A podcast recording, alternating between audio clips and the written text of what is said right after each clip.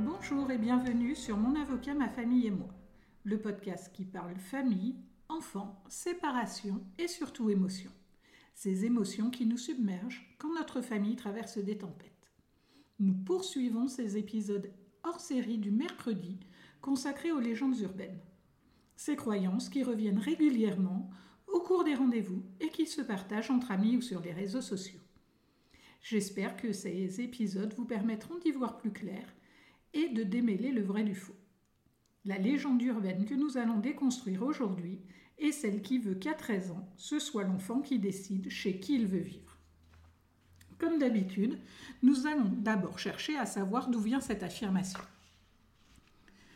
C'est une nouvelle affirmation que j'entends régulièrement au sein de mon cabinet et qui est totalement erronée. Non, ça n'est pas l'enfant qui décide chez qui il veut vivre, et ça, quel que soit son âge pas plus à 10 qu'à 13 qu'à 15 ans. Cela ne signifie pas que l'enfant n'a pas son mot à dire dans le cadre des procédures familiales, comme nous allons le voir, mais ça n'est pas lui qui décide, et ça n'est pas lui qui a le dernier mot. Mais alors d'où vient cette affirmation?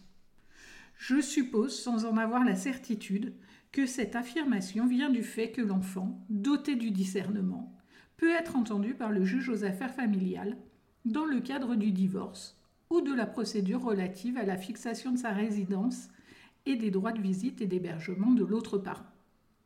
Le juge aux affaires familiales a d'ailleurs l'obligation d'entendre ou de faire entendre l'enfant doté du discernement qui en fait la demande dans le cadre de la procédure de ses parents relative à sa garde. Le juge aux affaires familiales pourra toutefois refuser l'audition d'un enfant quand cette audition est sollicitée par l'un des parents. Ce refus est assez rare. J'y ai déjà été confronté dans le cadre d'un dossier de divorce avec un conflit parental massif et l'un des époux qui utilise les enfants contre l'autre parent. L'aliénation parentale sautait aux yeux dans ce dossier et le parent auteur de cette aliénation a sollicité l'audition des enfants. Suite à l'audience, qui m'a permis de pointer du doigt l'attitude du parent aliénant et les indices de cette aliénation, le juge a décidé de refuser l'audition, qui n'avait été sollicitée que pour dénigrer l'autre parent et le faire plier. Alors, examinons l'audition de l'enfant en justice. Comme nous venons de l'évoquer, l'enfant doté du discernement peut être entendu par le juge dans le cadre de la procédure relative à la fixation de sa résidence et du droit de visite et d'hébergement de l'autre parent. Il n'y a pas d'âge fixé pour cette audition. La limite porte sur le discernement. Le discernement, c'est une notion juridique qui désigne la capacité d'une personne à comprendre les enjeux d'une situation et à prendre des décisions en conséquence.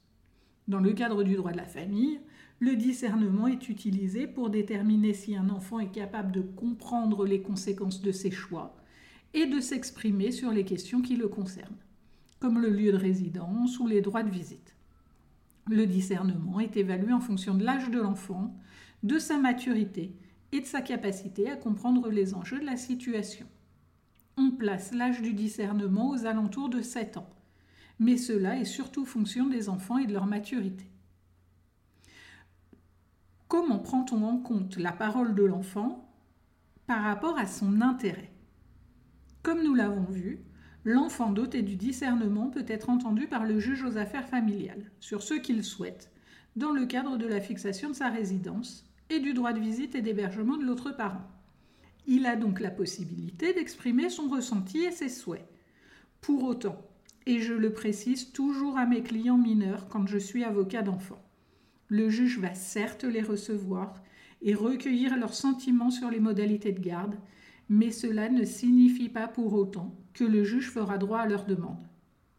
En effet, tout d'abord, le juge aux affaires familiales tranche en fonction de l'intérêt de l'enfant, et uniquement en fonction de son intérêt. Et l'enfant n'est pas toujours le mieux placé pour protéger ses intérêts.